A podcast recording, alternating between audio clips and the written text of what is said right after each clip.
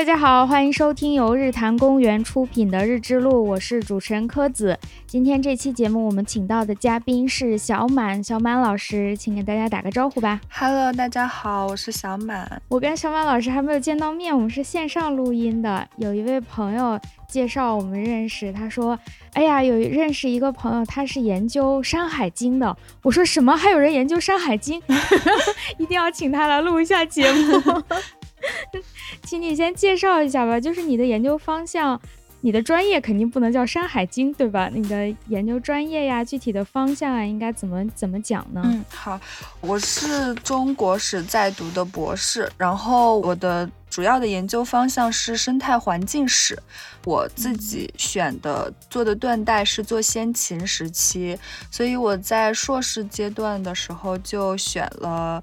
先选了一个，挑选了一个文本吧，就想着从《山海经》这个文本出发，然后对先秦时期人们的一些自然知识掌握情况啊，包括观念啊、独特的思维方式这些进行一个探讨，大概是这样。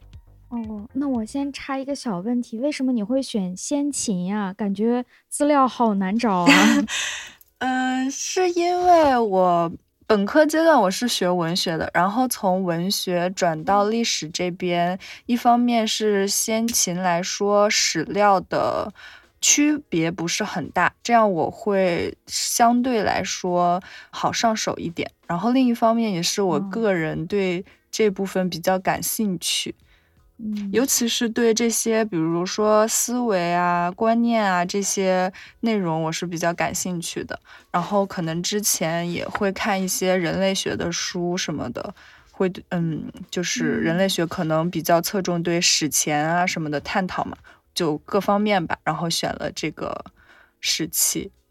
嗯，倒是确实是很有意思。就像我这样的外行，一听就觉得嗯，先秦有意思。就是因为它的资料少，所以我们大众可能了解的也少一点。嗯，是这样。它就是资料比较少，而且解读起来可能离我，因为离我们的时代比较远，解读起来也有一定的难度。确实是，现在选择做先秦的人会相对比较少一些。嗯，好，那那我们回来说到你用的这个文本，就是《山海经》。嗯，《山海经》大家肯定都听过，这个太耳熟能详的一本书了。是，包括像那个一说《山海经》，我每次都会想起，就是鲁迅写他小时候写到他们家那个保姆给他买《三哼经》这个事儿。我每次看到《山海经》，就会控制不了我的大脑，就接着出现“三哼经”三个字。所以大家肯定都听过这本书，但是就我自己个人的经验吧。其实以前是没有认认真真的看过《山海经》的，只是对里面一些比较有名的内容有所耳闻。然后我还是从一个漫画书里面认识了一些，就是《山海经》里的所谓怪物啊、妖怪啊什么的，叫《中国妖怪事典》，事情的事典典籍的典吧。这个书从后面我就发现，其实我对《山海经》没有一个完整的概念。没有真的从第一个字看到最后一个字，所以跟你约完这个选题之后，我就赶快去看了一下，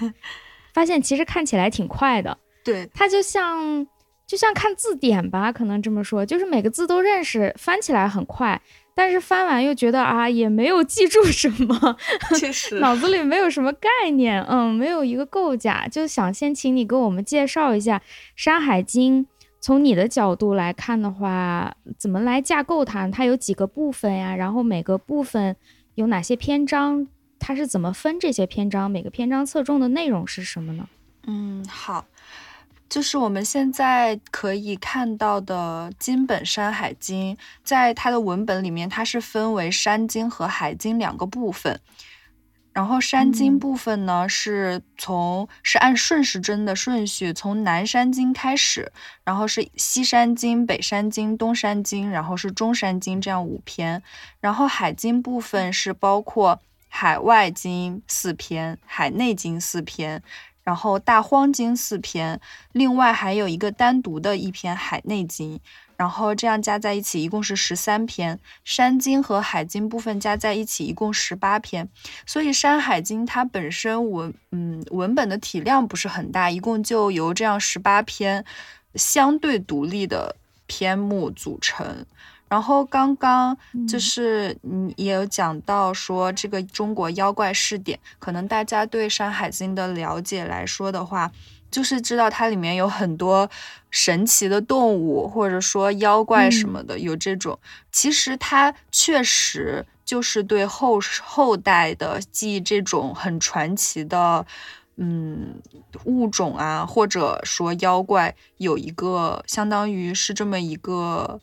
最初始的一个元素，这种感觉，嗯，设定对。然后《山经》和《海经》这两个部分，它的写作风格和内容是有非常明显的不同的。《山经》部分呢，主要是记录有关山川地理。关于山神的祭祀仪式啊，和祭祀的用品这些东西，然后他可能也会写到一些这些山神的形貌和神力。那海经部分，它主要是记载一人、一国、一事，就是那个奇异的异，然后也包含一些远古神话。可能大家对《山海经》的，嗯。了解比较多，会对他那些神话了解很多，比如涉及到嗯大禹呀、黄帝呀、刑天、精卫这些神话故事，我们可能小学的时候都有学到，所以它也有神话之渊府这样的说法。然后那些神奇的动物呢，更多的其实是集中在山经的部分，它是会讲一条山脉上面它有什。怎样的河流，然后有什么样的物种、植物、动物、矿产，这些是按照这个来讲的。它所以它就会涉及到很多神奇物种，大概是这样。嗯，我看完《山经》之后的感觉，首先我特别想知道它里面提到的这些山啊、水啊，甚至包括一些生物，到底是真的还是？就是大家口口相传这样传出来，就说那啊那边有一座什么什么山，但其实也没有人去过，就是可能有一两个人他编的，说白了就是编的。但是传着传着传开了，是这样的。你们有现在有这样的考证或者记录吗？就是《山海经》当中的，我们先说山篇的话，它的山经有哪些是真的，哪些是传说呢？嗯。就是其实近些年的研究方向已经不太执着于对具体的动物，就比如这个山上的动植物，它到底是哪个种类啊？或者说它是不是真的存在？近些年的研究方向会比较不太侧重于这种考证了，因为它一是比较有难度，二是之前可能前人也都有做过了。然后如果就比如说山经，我们。它都是从山写起嘛，那从山水这些比较大的地理单元来讲的话，它也是很难确定，因为山海首先是《山海经》，它描述的范围我们都还没有一个明确的，就是结论。没有一个说法是学界共同认可的，就是我们不能确定《山海经》它整体的范围的话，那我们怎么去考证哪个山系、哪个山脉？比如，如果我们能确定《山海经》讲的是整个中国，那《南山经》我们可以从广东或者说附近的省份去找相对应的。但是，如果我们不能的话，我们就是相当于。你去漫天找是很难对应上的，而且几千年过去了，可能它也不再叫那个名字了。对，然后可能前些年吧，几十年前，我们会有那种观念，比如很多研究他会提到说，呃，在西山经的部分会有那种哪个的描述很和埃及的狮身人面像可以对应上，那是不是说我们这个山海经的范围就是整个的？亚欧大陆，或者说是整个，就是北半球啊，乃至全球啊，这样子，就是嗯，前些年会有很多这样的讨论，但是其实这显然是不可能的，就是我们考对对，就是它显然不可能，但是会让我们很觉得哇，好骄傲啊！但是 我觉得是。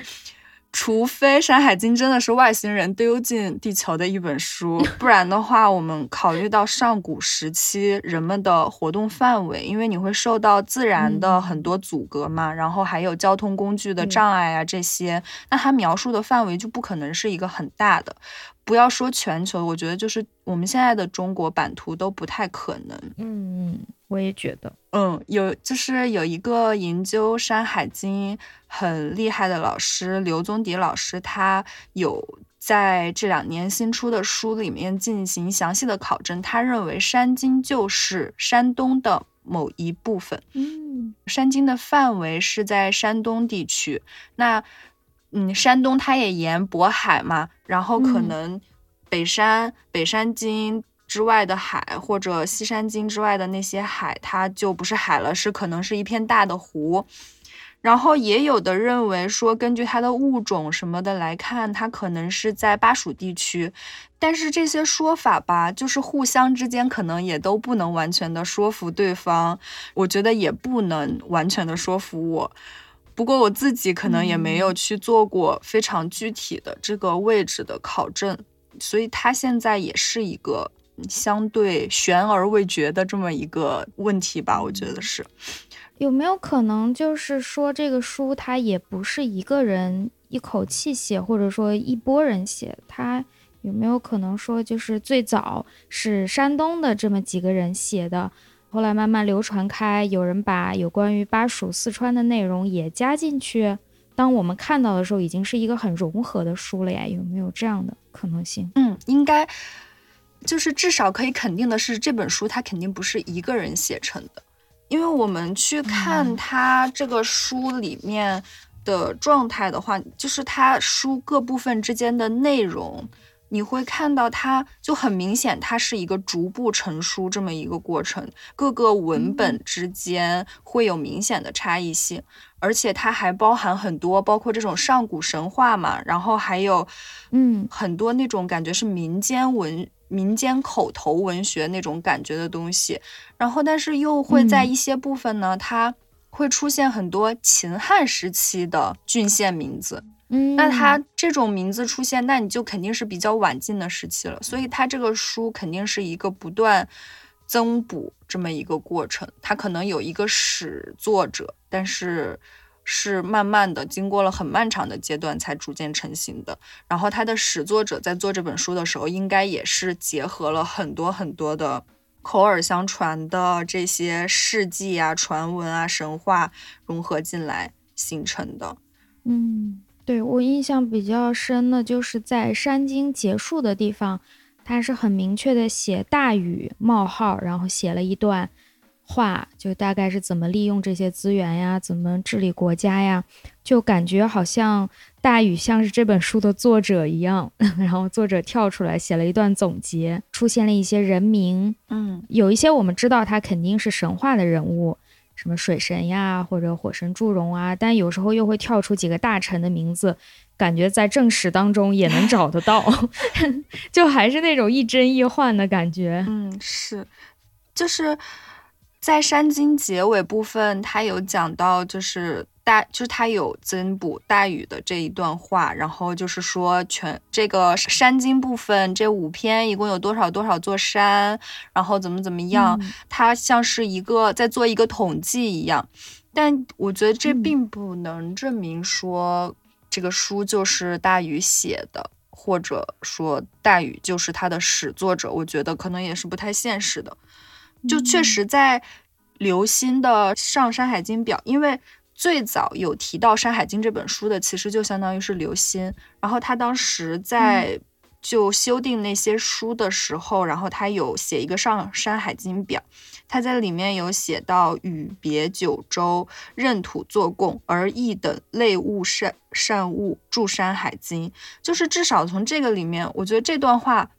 可以理解为说是大禹和伯益他们一起合著了这本书，或者说是。博弈把大禹的这些经历，然后来所见所闻铸成了这本书。至少他不会是大禹一个人，而且，嗯，而且我觉得就是还有还要考虑到一个问题是，大禹的时期有没有这样就是相对成熟的文字，就是这么成熟的文字系统。尽管现在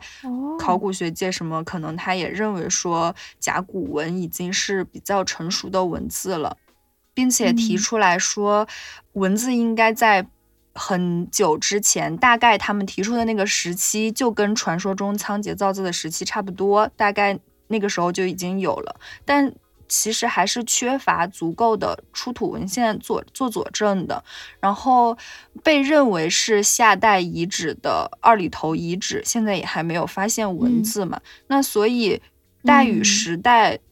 存在成熟的文字，我觉得是缺乏足够证据的，而且。即使他当时有了文字，那也想要完成《山海经》这样一篇巨著，就尽管我们现在看好像他字数不是很多，但对当时来 说也还是蛮大部头了。我觉得，那我觉得甲骨文都不一定做得到，他能不能在那个时候完成这件事情，我觉得都是还有待考虑的。但可能确实会有一些那个时代他的所见所闻，他可能不是著。就不能说它是著录了，它可能是口述，然后被后别人记下来，然后慢慢传，然后在后世被著录这样子。那现在有没有这样的研究？就是最早能找到的《山海经》是什么时候成书？然后是一个什么形式呢？是纸页的这种书，还是绢，还是简，还是什么样呢？它最早成书。其实这个也是有争论，而且它山经，然后海经部分的海外经和海内经、大荒经这些部分，它肯定就是我认为它都不是同一个时代成文的。那主体部分，我觉得应该是学界也基本认可，它是大概在战国时期，然后就有了这个比较主体的部分，可能后世又有增补，就比如。在应该是海内东京的部分吧，它出现了一段像水晶柱一样的那种水晶，它讲到很多很多的水，然后呢，涉及到了很多秦汉时期郡县名，那这个很显然就是应该是后代就是在。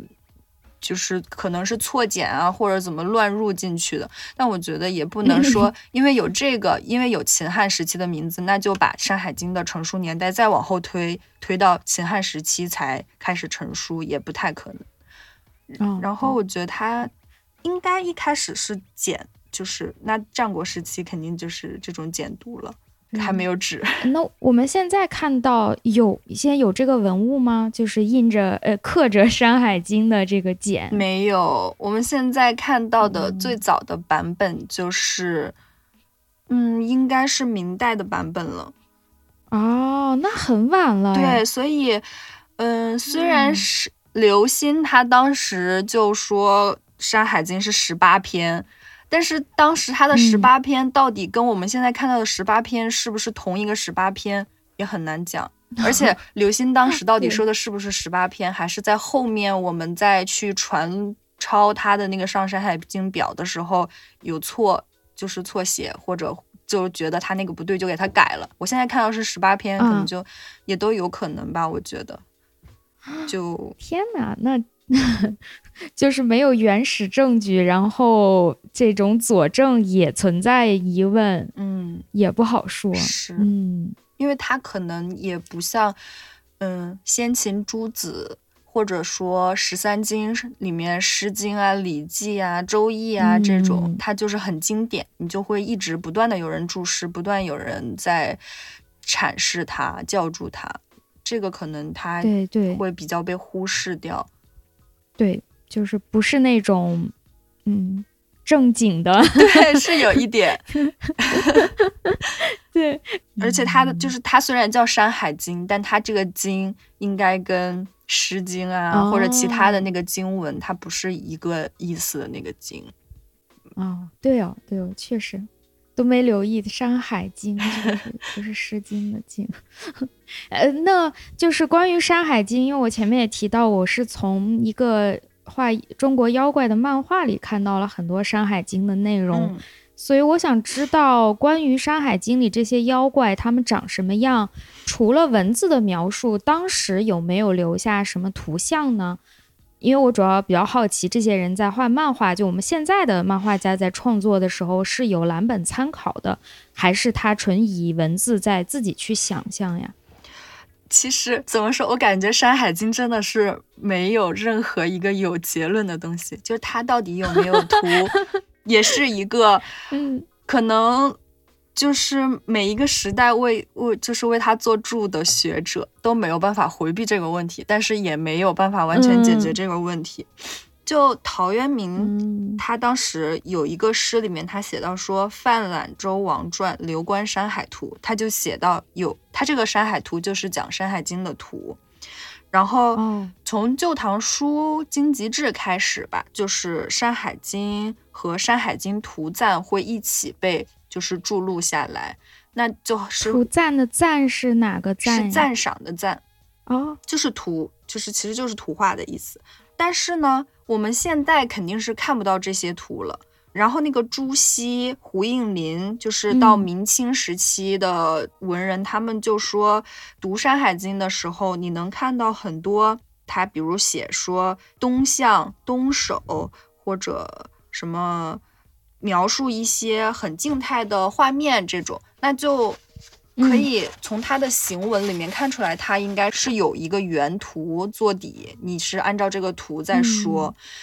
但是大家又都没有看到这个图，就是我们现在是没有任何图可以看得到了，是吧？然后那陶渊明的这个图呢，它到底是《山海经》本身的图，还是他们那个时代自己做的图？嗯，这个也。就是我们现在也不能知道了，因为他也没有明确的说他的他看到的图到底是插图，还是说这个《山海经》的底图。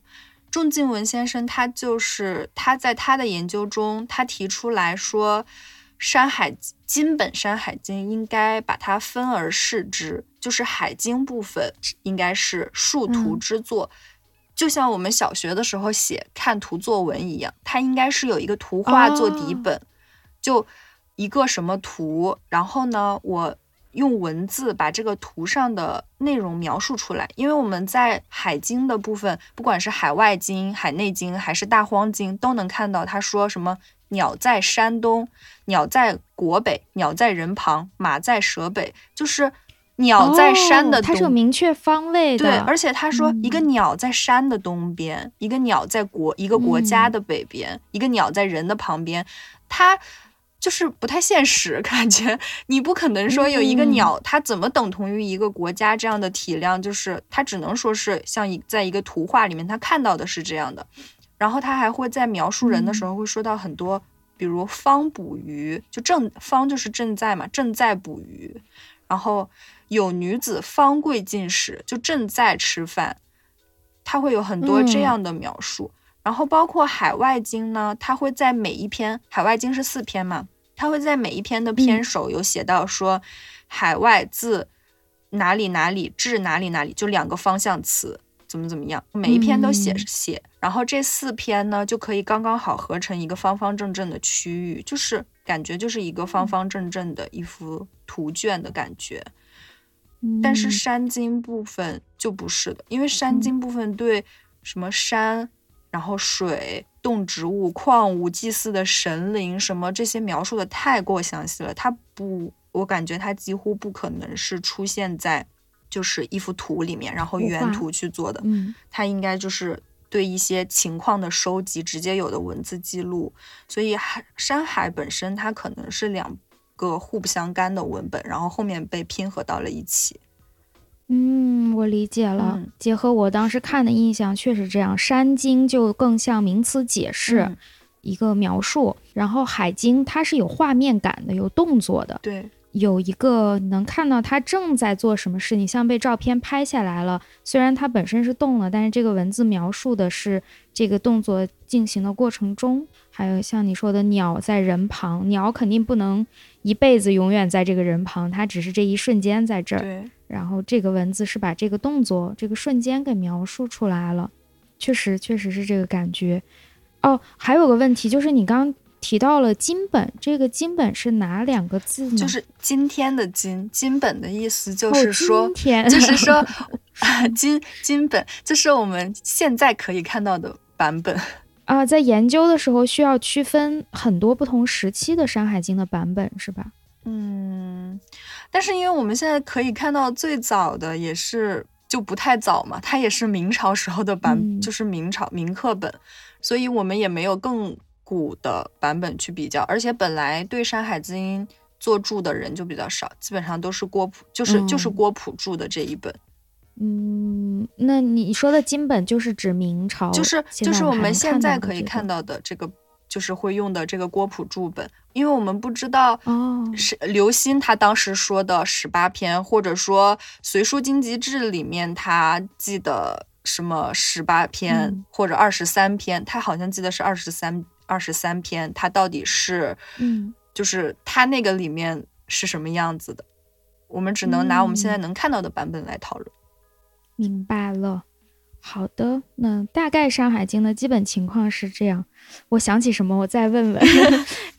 更想问的是，有关于你的研究，就是你提到从《山海经》当中，你关注的是它涉及了哪些自然知识，尤其是关于当时的人类，这个先民吧，他们是怎么看待自然界的？可以从这个《山海经》当中得到一些信息。你可以。简单介绍一下吗，就是《山海经》到底涉及了哪些？你会把它归类为自然知识的内容呀？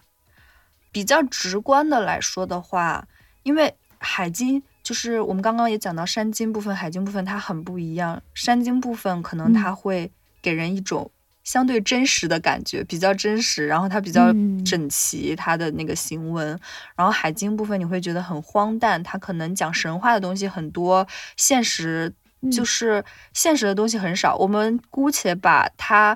里面涉及到的那种神山神树这种都算作现实的话，海经部分都是比较少，它更多会涉及到很多人，嗯，什么神话故事，然后部落之间的这些，然后可能山经部分比较多，然后这些自然知识，就我们很直观的话，按照现在我们的生物学或者现代科学的划分，我们可以就可能可以划成。动物学知识，然后植物学，然后矿物学，这样子就是这些方面的自然知识。但是实际上，在《山海经》里面，它作者和《山海经》时代它的先民，它是不绝对不会有动物、植物、矿物这样的概念，它会有其他的分类方法。比如，它它对植物的划分就是草木，对动物的划分是。比如《尔雅》里面对动物的划分是鸟兽虫鱼，但是可能《山海经》里面的分类还要早于《尔雅》的那个感觉，还没有《尔雅》分成鸟兽虫鱼这么明确，是这样子。然后我觉得自然知识，我自己的定义来说的话，自然知识大概就是说早期先民在和周围的自然环境互动实践中所产生的积累的这样的知识。包括知识，然后我们说的信仰、观念这些，我觉得都是可以包括在自然自然知识里面的。然后比如说对动植物的认识和利用、山川地理知识，还有巫医观念，或者说对整个总体的天地的认知，这些我觉得都是可以的。因为我想，我们对知识的概念就是应该要突破现代科学它话语模式下的。这样一个标准来去定义我们的知识，就是詹姆斯麦哈密他之前提过一个概念，他说，与其认为知识的内容是事实，不如说是人们的各种思考方式。所以，就是我的知识可能只是我看待事物，或者说我在观察、感知、实践活动过程中的，从这个自然中或者从客观世界提取到的。但是最终经过了我的大脑去加工的形成的这么一个主观印象，我觉得是，嗯，有道理。对对对，他们当时可能看什么都是新鲜的，对他来说那些都是知识。也许以现在我们看，可能有一些属于经验，有一些属于知识，有一些是认识，但是当时可能看来全部都是。他对他周围环境、对这个世界的一些想法、信仰，可能都算知识吧。可能就是看我们怎么去界定知识这个概念。那如果说我们一定要用现在科学说的那个知识就很狭义的知识的话，那就是我们学到的很标准的这些东西。那我们掌握了这个经验，其实也相当于是我们获得了一个知识嘛。嗯，确实。那像你去研究这个自然知识的时候，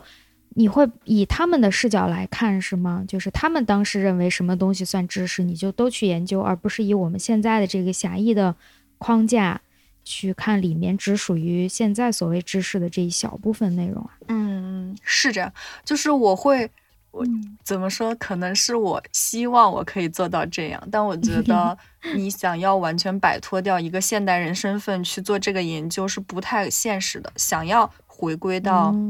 传统的这个情境之下，但是首先我看的版本都是金本《山海经》，我不可能穿越回去拿一个古本回来我自己看看。然后，对，嗯，我想就是因为我是做就是做环境史，主要还是研究探讨的最终点落脚点还是人和自然之间这样一个互动关系嘛。那所以它可能相关的所有的这些我都想要去。考虑进去，考虑在内。嗯嗯，比如说他们会提到什么什么东西是一种呃吉兆，嗯啊，什么鸟叫了是一个好事儿，或者是哪里出了一个什么植物或者什么是一个凶兆，就是不好的事情。比如哪里。它有一个特别有意思的，说这个鸟到这个生物到了哪个国家，哪个国家就要大兴土木了。我都觉得这也太没有联系了。它甚至不是一个自然现象，就好像这个鸟来了，会会使我们这个地方的人开始主动的做一件事儿。那这样对他们来说，或者对你的研究来说，你也会把这种吉兆凶兆化为一个自然知识吗？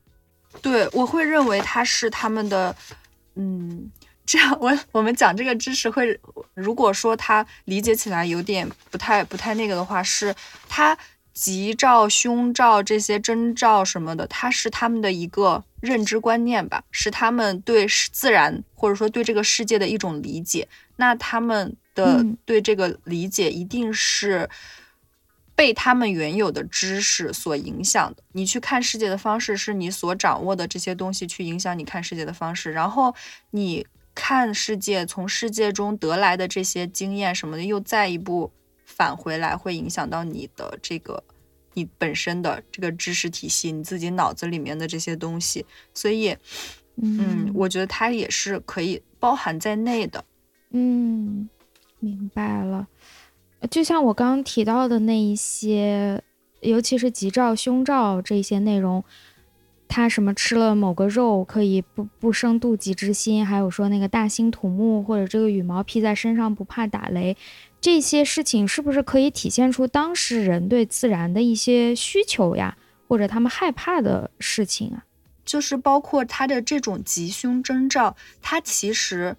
不一定是他，可能他描述出来的方式是这种很夸张的，出现了这个东西，他就要大兴土木，然后他怎么怎么样就会怎么怎么样，好像是一个非常强的因果，但实际上他可能是对过往经验的一个总结，就比如是他在长期的和自然互动、实践、交往这样的一个过程里面，他获得的经验。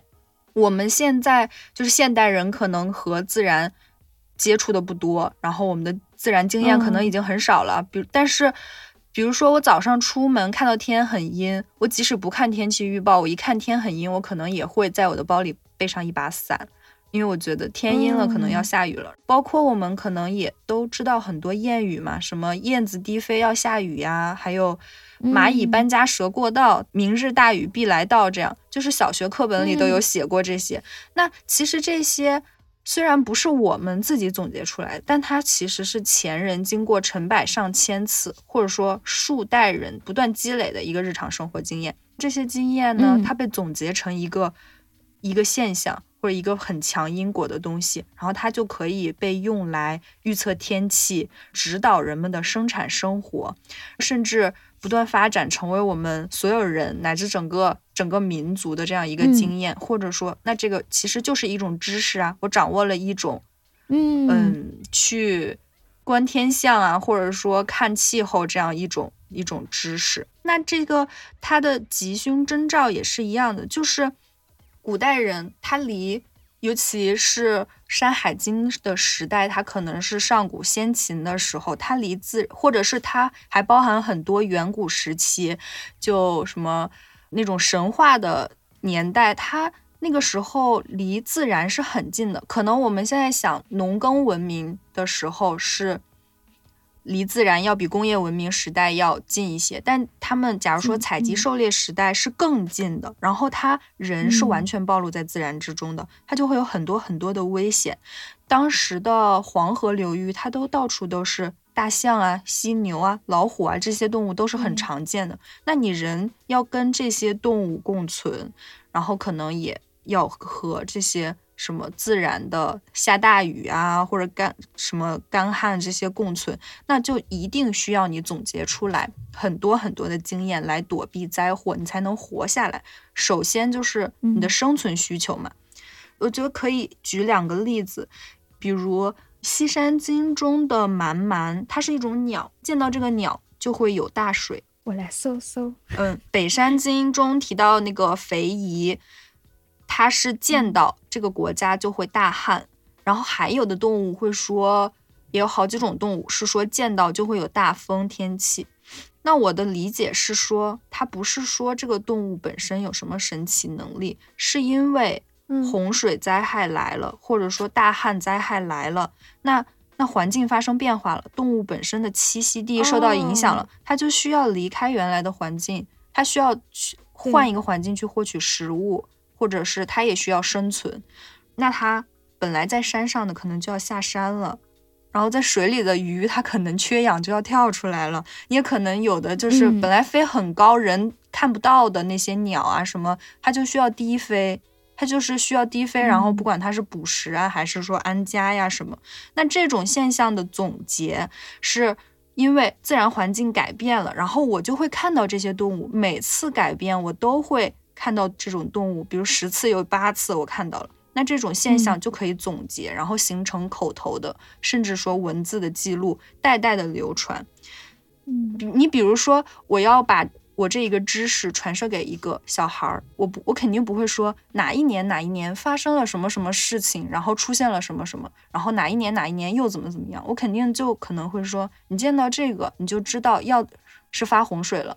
或者说是大旱。天气灾害出现了，就是这样子。你是一个比较，你总结成经验的东西，一定是很凝练的。那但是后人呢，他可能跟他直接接受这个经验的时候，他就会误以为说，是不是这个动物跟这个现象是相配的？嗯，他就会那相配的话，是不是说动物本身就有这个作用？不一定，当时的人也这么理解，可能是我们现在人看到这个。觉得这样想，也可能当时的人他在接受这个经验的时候，他已经有点就是这种想法了。反正就是，总之，我觉得他应该是因为就是我们不懂、不够了解，所以会去神化这个东西。你把它神化化之后，就会有这种感觉。对我，我明白你，你讲的。一下就戳中了我刚才迷惑的点，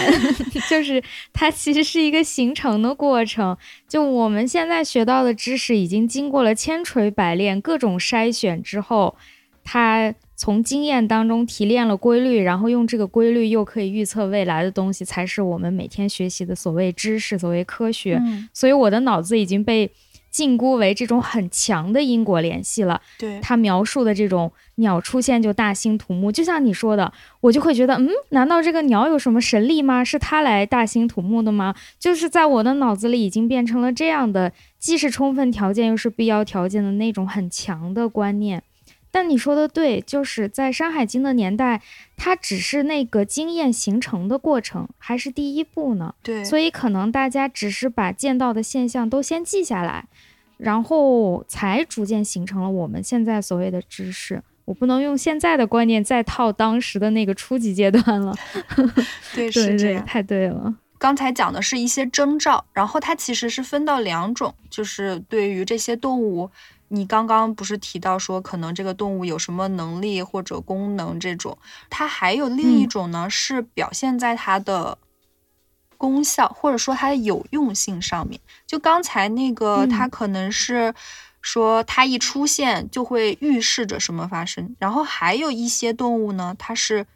吃了它就会怎么样。穿上它就会怎么样？像你刚才说，羽毛披在身上可能就不怕打雷啊，或者什么。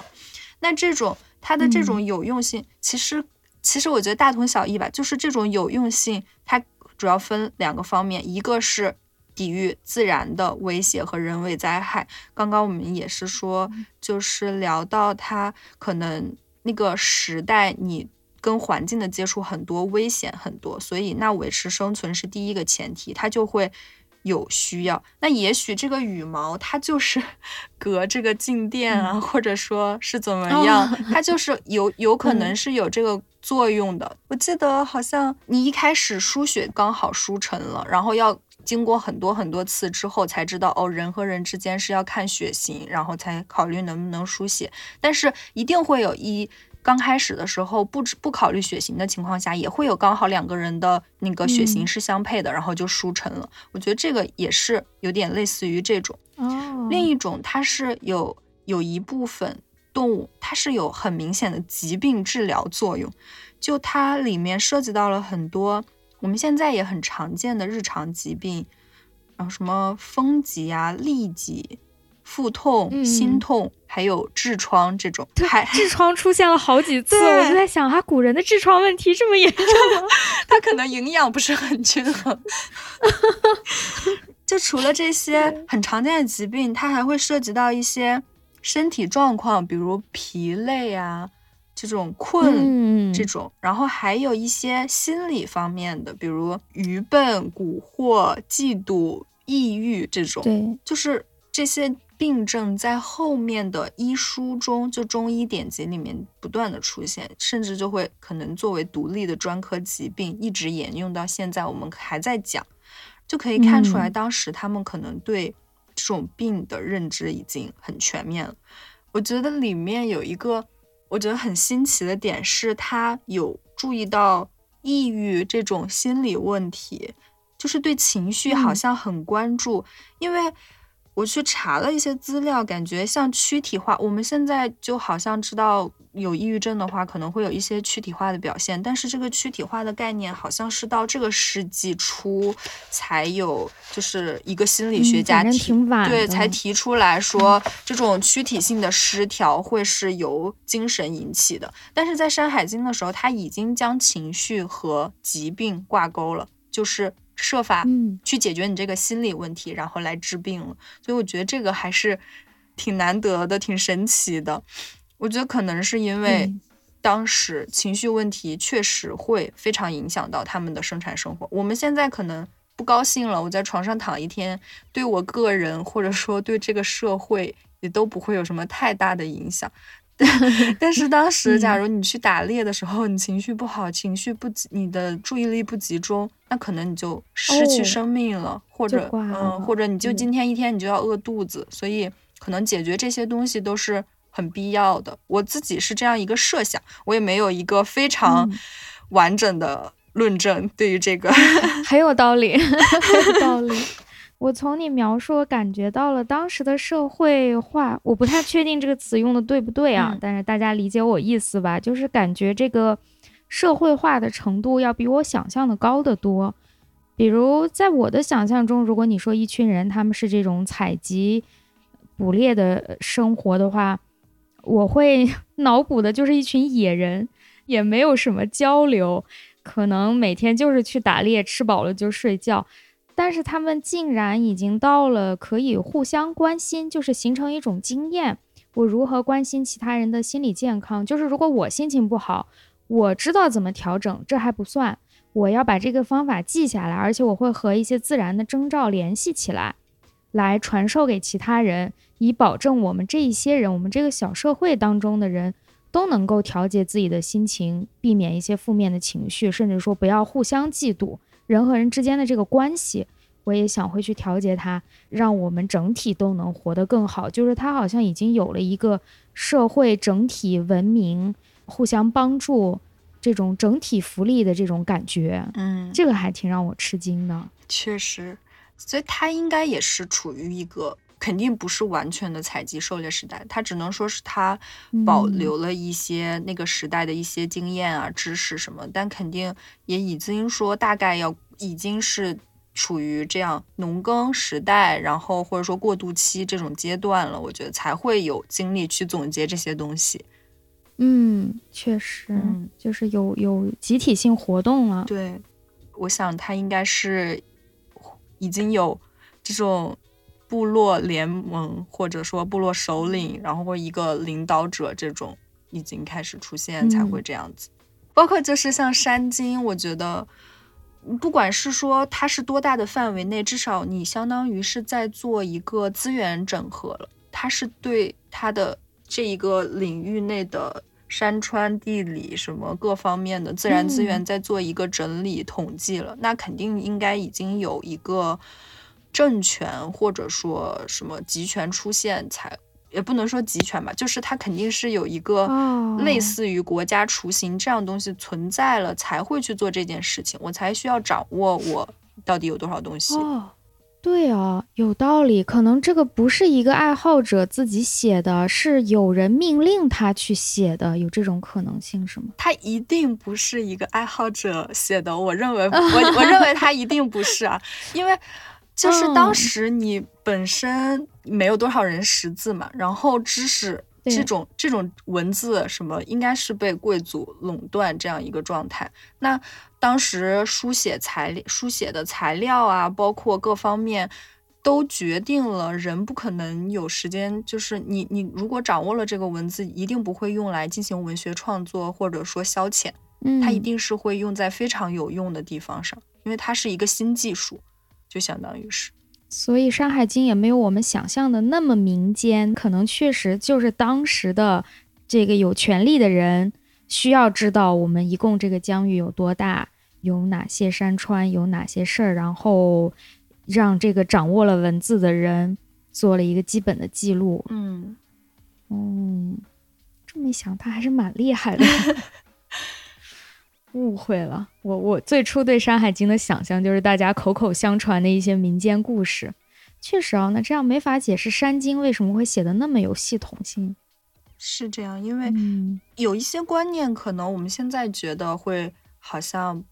不很科学，不是我们现在理解的这种现代科学，是伪科学的。但是在当时，比如说那种巫术。它不代表它是错误的，它可能在你在早期，它就是非常重要的思想，或者说，甚至它就是另一种科学。对对，这我同意。甚至不不不一定，我们现在的科学就真的那么科学。对，有时候也挺巫术的。我觉得，就是我们老是用这个西方的这个科学，然后他们的这个话语模式来去。就是来去审视我们古代的东西，那你这个就我觉得这个就很不公平，你没有必要老拿我们的这个东西往他们那个上面套，我们就是两套话语模式，我觉得是完全 OK 的。就我们要，而且我们这个东西是基本上没有断过的。确实，那说到这儿，嗯，因为你前面提到你研究的是环境史，其实环境史这个词也挺。它首先在我们现在这种比较现代的所谓学科体系里，然后就会让我联想到是一种现代科学所说的环境、环境治理、环境保护，呃，什么可持续发展，就是这种很西方的、很现代化的词。那在《山海经》里面有这一类观念的体现吗？然后对于《山海经》这个时代来说，他们对于环境保护。有什么样的认识呢？会想到说啊，有些资源我不能把它一口气用完，或者我哪里不能破坏它，哪里不能污染它，有这些想法吗？其实我自己在去看《山海经》这个文本的时候，我没有看到。太明确的这样的理念，就不是说就是一定要说可持续发展或者环境保护，就是相关的我自己都没有太注意到有这方面的。嗯，但是就是您提的这个问题吧，我最近也在想，因为前阵子我有听到一个老师他讲座，然后讲到西南地区少数民族聚居的村落的一些情况，就是。民族学的研究，很少数民族很多，它保留的对古代的习俗啊，或者说那种思维观念什么的，它保留的是相对要好很多的，比我们，它会更接近古人的那种想法或者社会模式什么的。然后我就觉得他的那个他讲的那个情况对我蛮有启发，然后和我们讨现在讨论这个问题也比较相关，就是他说到。很多少数民族，比如苗族、彝族这种，我感觉就是我们会一想到这些民族，就会觉得非常神秘。他们好像有很多非常独特的信仰，然后日常生活也有很一套自己的行为模式嘛。然后会有很多，好像是那种万物有灵的感觉，有很多神灵，然后他们会有神树林。然后有山崇拜，什么水源崇拜、树神崇拜。包括我们看的一些，嗯，古代的电视剧，或者是那种小说改编的电视剧，会提到有什么黑森林，然后我不能闯入这个黑森林里面，然后不然就会要被惩罚。这种它是一种禁忌的形式，然后会就是这种禁忌会保证你世世代代的保护那个树林，因为你都不敢闯入它，你绝对不会去开。开发那片树林，不会去开采那个树林里面的木材。然后就是云南地区或者西南地区，它有很多的梯田，但是这种梯田它是只能去低丘的地方去砍柴，绝对不能去就是梯田以上的树林里面去砍柴。就是其实是因为它要保证那个梯，就是这个这片山的水土保持。就是如果你把上面的树木砍了，它就会造成水土流失，嗯滑坡。嗯，对，滑坡、水土流失。那你如果上面的你把那片树林砍了，你也相当于把水源破坏了。如果你把水源破坏了，你这个梯田怎么种呢？你不可能说从。底下的河谷抽水上去，现在就即使我们是现代这种技术抽水，然后上去种梯田，这也是很难的。我们肯定是哪里有水就在哪里种这个梯田，所以它一定要保护它本上面的那片森林，或者说它本来的资源。那但是这种呢，你跟他说是，你跟老百姓或者说跟先民说水土流失，他们不会知道什么是水土流失，他们可能自己有很多种树经验，然后你。你跟他说，你把那个树砍了，就会水土流失，你就种不了这块地了。他也不一定会信，他就会觉得说水土流失。我我自己想啊，就是他可能会想，水土流失关我什么事呢？那我可能考虑的就是我今年能不能收获，我今年一家人能不能吃饱，我个人我小家庭的利益最大化。所以，那这一个地区的部落首领或者说领导者、组织者，他要是想要保证这一片的。环境不被破坏，这一片所有的家庭都能在这里世世代代种树的话，不是不是种田的话，那我就一定要想一个最简单、最有效的办法，让他们来遵守不去砍树这个原则。那最简单的就是诉诸神灵，我就说，对，那个是神，那个树木它是有灵魂的，如果你把它砍了。那就会降罪于你，或者说就降罪于我们整个民族。那这个就很好理解了，我觉得，因为你受到认知条件的限制，连古代的帝王他都会相信天会降罪，然后他会受罚，这样，那老百姓肯定也会。其实，所以这样的一种禁忌。用禁忌的形式，然后体现出来的信仰或者说崇拜里面，它其实就蕴含着保护环境啊、可持续发展这样的理念，它是很有这种生存智慧的。然后，当然，它可能本身它的目的不是说我要保护环境，要为子孙后代留资源，但是它可能就是古，它很现实的考虑。对，但是呢，它又本身可能古人他自己就没有把。人和天地自然万物完全的割裂对立开来，所以他即使没有刻意去保护环境，但他也这样做了，他也然后那呈现出来的就是这样一种和谐共生的状态，嗯，然后这个就对我很有启发。那我自己考虑做《山海经》的时候，我就没有太有这种意识去做这种理念上的对比，因为我也是有点怕，我本身带着这种观念，我去这个书里面找。最后很牵强，好像是为了关照现实 而关照现实，一定要拉跟这个现在的这个发展理念就是扯上关系。但我现在重新去想的话，那《山海经》中这些吉凶厉害，然后征兆本身，它可能是不是都隐藏着这样的生态理念？我觉得应该是都有隐藏的。嗯，至少它是人和自然交往过程中一种互不侵害、和谐共生的体现。嗯，有道理。它可能不是，首先他们肯定不会明确的写出我要环境保护这种这种话。嗯，但是从侧面可以体现出他们对环境的一些看法。对，这个确实就是环境史也会讲说，人就是自然的一部分嘛。我们不能说人和自然是对立的，人本身就属于自然。那我觉得。中国古代还是挺有这种感觉的，就它不会完全的割裂开来，它不一定说我是抱着我要保护环境啊，就环境这个概念可能对他们来说太空了，然后他不一定有这种想法，但是他做的就是和谐共生，就他呈现的就是这种状态。对，这倒是，而且我想到还有一种可能性，就是当时的人人和环境的矛盾跟我们现在很不一样。所以，我们现在提环保提到的一些问题，在当时可能不是问题，所以用现在的环保的概念去看那个文本，可能就无法对应。比如我们现在谈的最多的空气污染、环境水污染，然后什么呃过度砍伐、过度放牧，在当时肯定不存在过度放牧 或者什么树砍的过多，当时的能力砍不了几棵树，或者什么。空气污染，当时哪有什么空气污染，都没有工业，所以也许对不上，是因为我们现在的这个概念，就是现在所谓的环保，就是应对现在的问题提出的。对，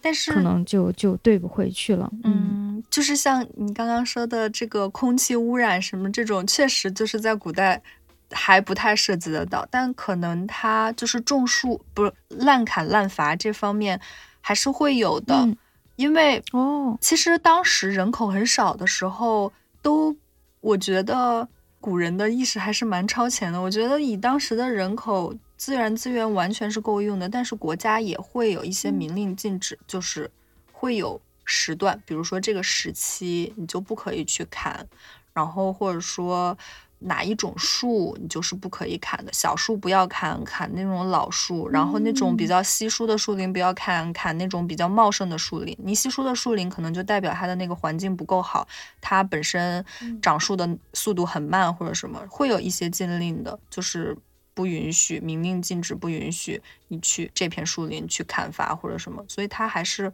会有的。哇，那他们比我想的厉害多了。我觉得问题出现我再解决，他们竟然能在问题还没有出现的时候 就提前想好了。《山海经》里面倒是没有出现，可能就是，但是差不多时代已经有这种思想了。嗯，哦，同时代有没有其他的文本你会作为《山海经》的对照参考或者佐证呢？我我一开始的设想是我想要跟先秦的其他文本，包括《诗经》啊、《礼记》啊、《周易》呀这些，然后《左传》什么都做一下比较，然后也可以看，可以这样就是想办法，说不定还可以顺带考证一下它的成文时间或者什么。但是在实际上做的时候，我感觉可能也是我能力有限，就。更摊子铺太大，对，更多的我还是侧重这个文本本身，然后，但确实也是会有一些比较，比如我会跟《尔雅》，你你刚刚提到说《山经》部分比较像字典或者像名词解释，像百科全书这种，然后会跟《尔雅》。说文这种做比较，然后它会，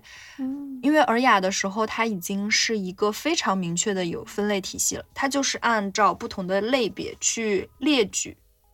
它不是这种山脉上有什么什么，它就是比如说鸟类，然后它把所有的鸟都列在这里，很像我们现在的那种百科全书，嗯，什么是？草类，然后有什么什么，然后甚至天地这些都有，然后会跟它做一做相对做比较，然后来看看它。我会觉得那《山海经》一定是在《尔雅》之前出现的，因为它的分类没有《尔雅》那么明确。嗯，有道理。好的，呃，那关于宗教信仰，稍微提一句吧。前面也说到了，对于他们来说，不会以我们现在现代观念说，哦，有些东西属于科学，有些东西属于玄学，属于迷信。对他们来说，可能没有这样的划分。那以你的了解的话，这这个《山海经》当中有没有相对比较明确的信仰啊，或者宗教的雏形啊这样的内容呢？就是我会觉得，在我看来，《山海经》时代它表现出来的，它的这种，就比如刚才我们讲到那些吉凶征兆啊，这种利害观观念，它其实都是信仰的一个雏形。那可能这些都还处在一个偶发的自然的阶段，就只是有自然事物出现了，然后被。记录下来，但不是人类主动的去寻找这种征兆。它跟后世，比如说我们用甲骨占卜求神灵指引，它是不一样的。是《山海经》更多的是自然有什么，告诉自然呈现出来什么，那我去理解什么，而不是我想知道一个什么，我去向自然求助，或者我向哪个神灵求助。所以我会觉得它还没有完全发展出来一种非常成熟的信仰。体系，嗯嗯，所以我一直在用“知识”这个词，就是觉得它可能还在介于两者之间，知识和信仰之间，没有说成为那种很明确的有哪些神，有哪些或者宗教就更还没有发展出来了。然后可能它是一个算是万物有灵的阶段吧，我觉得它会对天地自然万物都会比较有。就比较尊尊重，比较比较尊重，然后会觉得都是有灵魂的，然后不能随意对待或者怎么样，然后也没有觉得人类一定就是有多么特殊。他他应该已经意，就是已经肯定已经意识到人类是高于其他自然物的一个存在，但是也没有那么明显的表现出来。然后对于自然的认识的话，他可能也都是，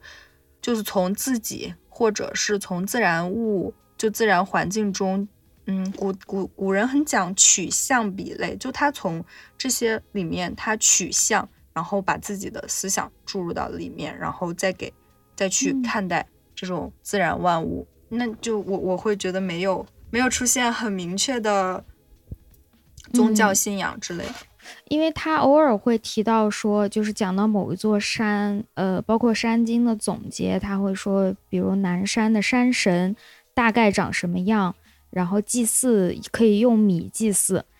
就没了。他也没说具体怎么完成这个祭祀过程，这个山神能负责什么，好像没有写的太详细，就让我不太确定，当时的人难道都已经知道？祭祀这个山神有什么用了吗？你只要提一下用米，大家就知道怎么用米完成这个事儿了吗？就感觉有点迷惑。我我自己理解是，它可能就像，嗯，现在我们可能农村地区，它还会有那种，就是上供啊、上香啊，或者不仅是对那种菩萨啊什么的，也会，比如说会祭祀一下祖先，你可能供个香，或者是放点。有的地方会，比如活人吃什么东西，就给死人也放一份一样的，就供在那个上面，就遗像旁前面什么这种都都存在。我觉得它就是一个，就这种山神，它本身也还是相对比较实体的吧。我会觉得就是这一座山，然后有一个山神，那一座山有一个山神，他甚至会很明确的描述这个山神的形象，他还不是人，就是我们后世一想到神，感觉。是它可能是动物雏形，但它一定进化成人形了，但没有，就是《山海经》里面的都是还是长成鸟的样子啊，龙的样子啊，这样子，嗯，很具体的，没有抽象出来的这么一个神的概念。他可能会觉得山很强大，山有山蕴含了这么多我的生活资料、自然资源这种生生计活动所需要的东西，那他会对他有一个崇拜。然后那个就是，就是我觉得他虽然他没有详细的去记载怎么去祭祀，可能也代表了这个东西在这本书里面它没有那么重要。我不是呃，不是来教你怎么去祭祀山神的，我只是说，我只是罗列一下我这个境内有这个东西，然后可能当地是怎么样一个习俗，大概记载一下这样子，不是说我要亲自指导你去祭祀了。嗯，明白了，可能有其他的书，其他的甚至可能不是书吧，其他的形式来教大家具体怎么祭祀。嗯嗯，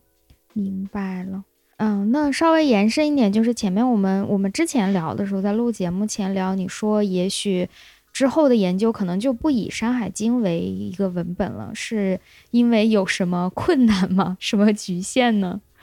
确实是啊，存在一些困难。就最主要的原因还是因为《山海经》这个文本它本身的争议吧。刚刚我们就是聊到每一个问题，我都不敢确定。嗯，确实也是都没有什么。就是一个明确的答案。我起初的想法是说，我就不管它，不去很细致的做这些考证，那不解决学界争论了很多年的问题都没有结果，那我也不去解决它，我也不试图去解决它，我就把它看成一个文本，从文字文本的本身出发来分析，就像我想象，就像文学作品赏析那样子来做。但是我在实际做的过程中，我就会发现这样行不通，因为。你至少要对作者、成书年代、文本性质这些东西都有一个自己的看法之后，你才能进行下一步的讨论。不然的话，你不完成这些东西，没有人愿意去看你到底在做什么，就会觉得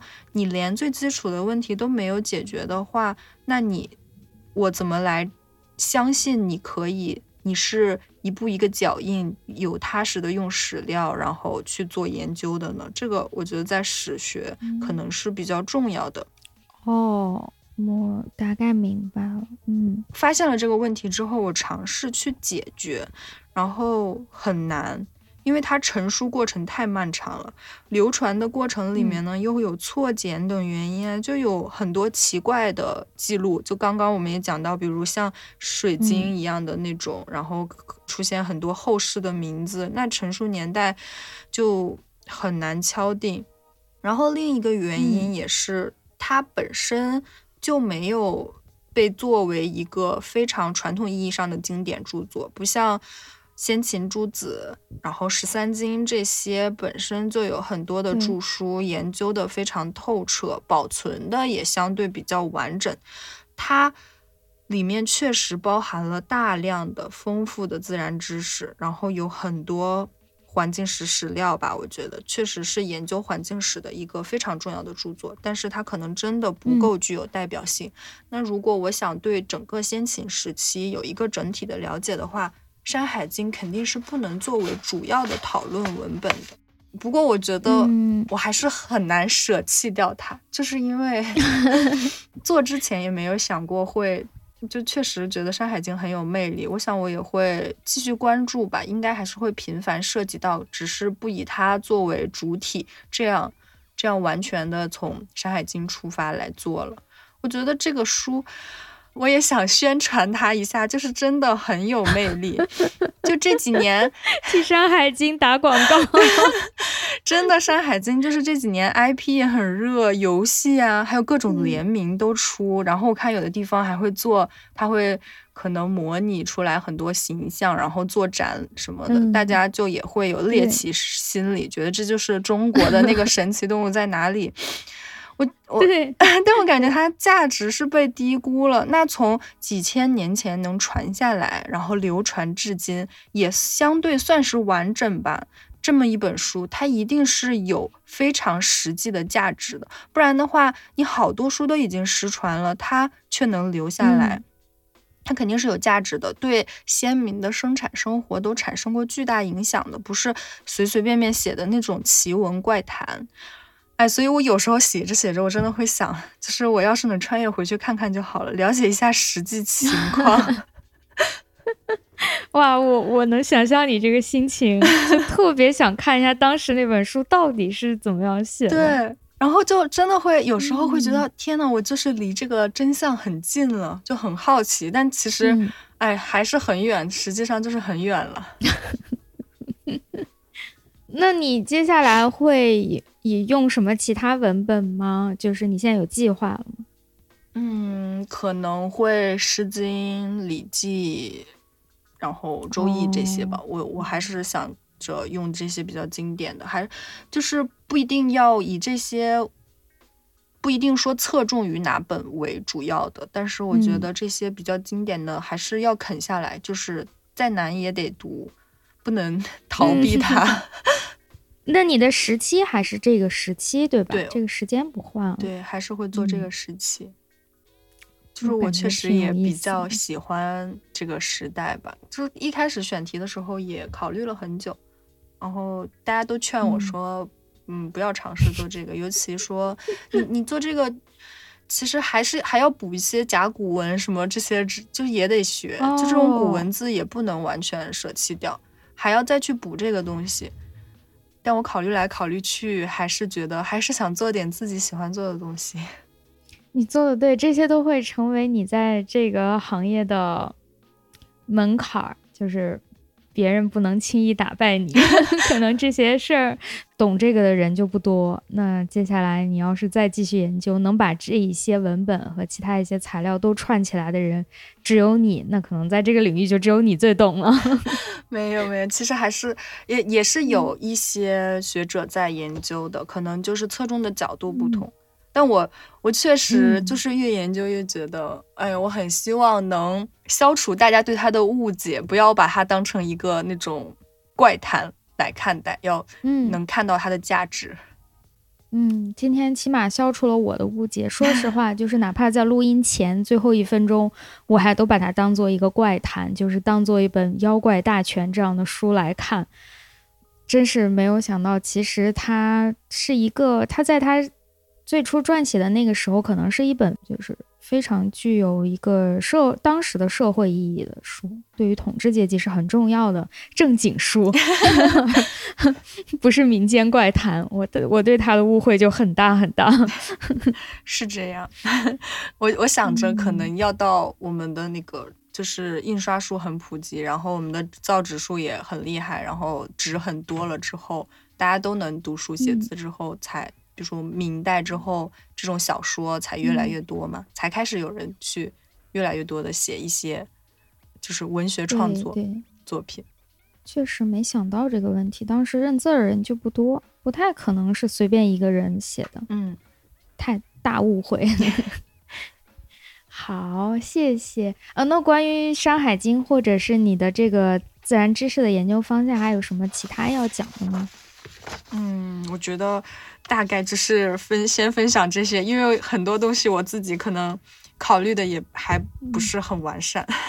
小曼老师太谦虚，我们对大纲的时候他就反复跟我说：“嗯，其实这里我也不太确定，这个我的想法还不是很成熟。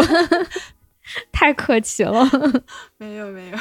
嗯，那有机会的话，希望比方说等你的嗯研究再做个一两年，我们可以有机会再录一下，看看。你有什么新的想法，再跟我们分享一下？嗯，好呀，好呀，那我很愿意。太好了，太好了，我们保持联系。我也真的很好奇，我感觉先秦的自然知识这个这个话题，我不找你，找别人也问不出来答案。还是想多听你讲一讲。好，那那这期节目就先到这里了。然后最后呢，就是想请你推荐一首歌作为我们节目的片尾曲。我忘记我要推荐的那首歌叫什么了，我在 发给你的那个上面写了。我我记得，但是我不告诉你。你想想，好像叫《寂静的天空》吧。我在我在就是哈雅那首对吧？对。好，你那我那我重新说，那我说啦，我想推荐一首蒙语歌，哈雅的《寂静的天空》。很喜欢这首歌。嗯，好的，好的。嗯，是因为最近都在听这首歌吗？最近有听一些